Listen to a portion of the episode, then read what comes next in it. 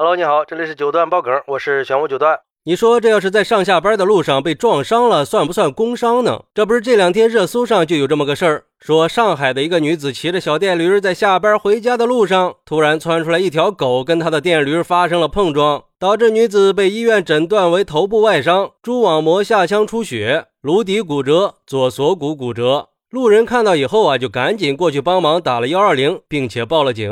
交警赶到现场以后，对现场进行了勘查。因为没有找到狗的主人，交警就开出了道路交通事故认定书，认定女子不承担事故责任，同时也把狗列为了不承担事故责任当事人。哎，不严谨了啊！这不是当事狗吗？这不是？之后，女子的公司就跟人社局申请了工伤认定。要求对女子发生的交通事故不予认定工伤，但是人社局最后做出的认定工伤决定书认为女子受到的事故伤害属于工伤，这公司不服呀，就去法院提起了诉讼。公司认为交警在认定书上已经把狗列为了不承担事故责任的当事人，那如果说狗不是当事人，这个事儿也就不属于交通事故了，所以女子受伤也就不属于工伤了。但是，一审法院认为女子和狗相撞是属于交通意外事故的。不过，无主动物并不是法律意义上的责任主体，所以交警在认定书上把狗列为不承担事故责任当事人的做法是不够严谨的。但是，这个也并不影响人社局认定工伤的合法性。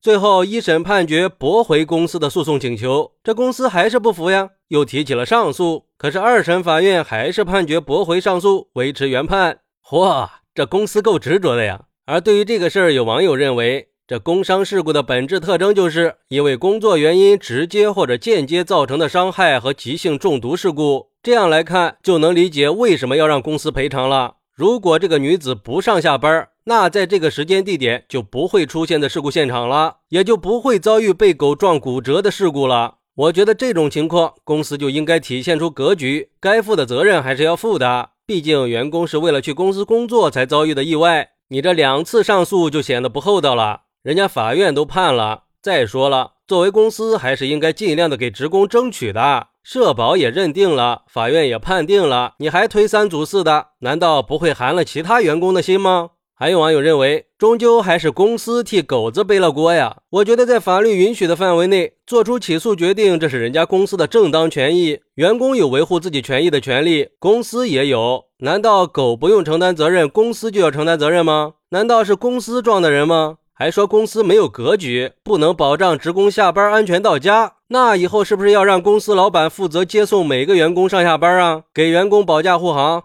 也有网友认为，这认定了工伤，不是应该让工伤保险来赔付吗？公司为什么要起诉呢？吃饱了没事儿干吗？对于这个问题，有律师就说了，也有可能是公司没有给女子交工伤保险，而人社局认定工伤以后，原本应该工伤保险支付的费用就要由公司来承担了，这可是一大笔钱呀！而且，就算是公司交了工伤保险，女子被认定工伤以后，公司也是要承担一部分的。工伤赔偿主要分为三大块。一次性伤残补助金、一次性工伤医疗补助金和一次性就业补助金，前两项是工伤保险基金赔付的，但是最后一项是要用人单位支付的，这应该就是公司为什么要否认工伤的原因之一了。其实我觉得这个认定于法于情于理都是没有任何问题的。毕竟女子确实是在下班的途中发生的事故，不能因为是跟狗发生的事故就要否认。但是通过这个事儿，我看到的是另一个问题：这个事故归根到底都不能否认狗是罪魁祸首，这个是毋庸置疑的。但是如果再仔细深挖一下，狗真的是最终的罪魁祸首吗？毕竟这只狗只是没有找到主人的狗。试想一下，如果这个狗是有主人的，只是因为遛狗没有牵绳出现了问题，狗主人不敢露面，而且这种情况确实是有可能存在的。这些年马路上因为狗出的事故也不少了吧？可是我们也不能给狗定上人类的规则呀，所以就只能让养狗的人去约束好自家的狗子了。